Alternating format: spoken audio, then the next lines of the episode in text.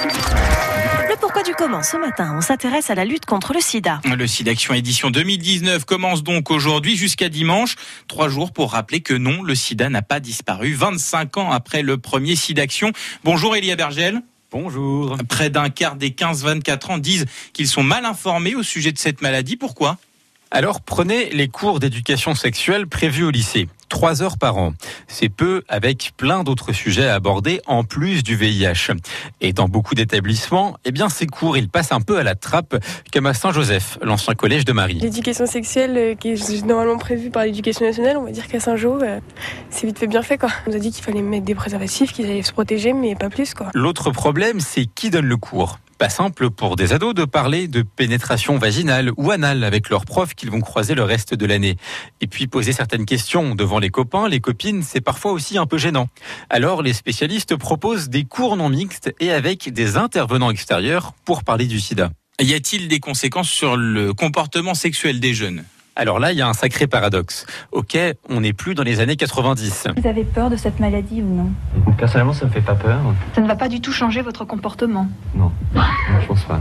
Est-ce que le, le, sida va influer sur votre vie? Quand je serai mieux informé, euh, quand je saurai euh, quelle sera vraiment l'évolution de la maladie, peut-être. Aujourd'hui, les études officielles montrent que les jeunes sont de plus en plus nombreux à mettre un préservatif pour le premier rapport, c'est bien, mais ils arrêtent ensuite de le mettre avant un dépistage. Ça, c'est moins bien.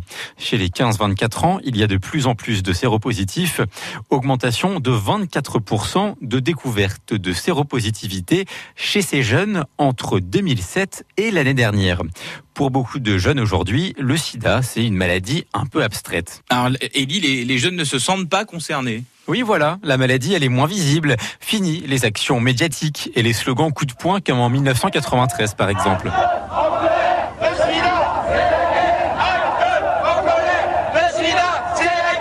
Cette année-là, l'épidémie de sida fait rage. Chez les 25-34 ans, 15% des décès sont liés à la maladie. Enfin, est-ce qu'on meurt du sida aujourd'hui, Elie?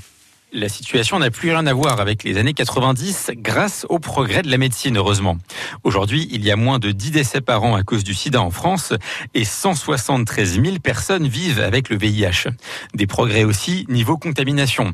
Aujourd'hui, on peut vivre avec le sida. Un traitement permet de rendre la charge virale indétectable.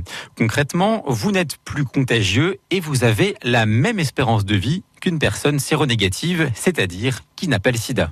Le pourquoi du comment est à retrouver sur notre site internet France Bleu Auxerre. Enfilez vos chaussures de randonnée, on va profiter du week-end pour faire le plein d'air frais, euh, de poumons, tout ça, tout ça, on va s'aérer, on va s'oxygéner, mais surtout il nous faut un bon sac de randonnée. L'histoire d'ailleurs du sac de randonnée arrive avec Capucine Frey. France Bleu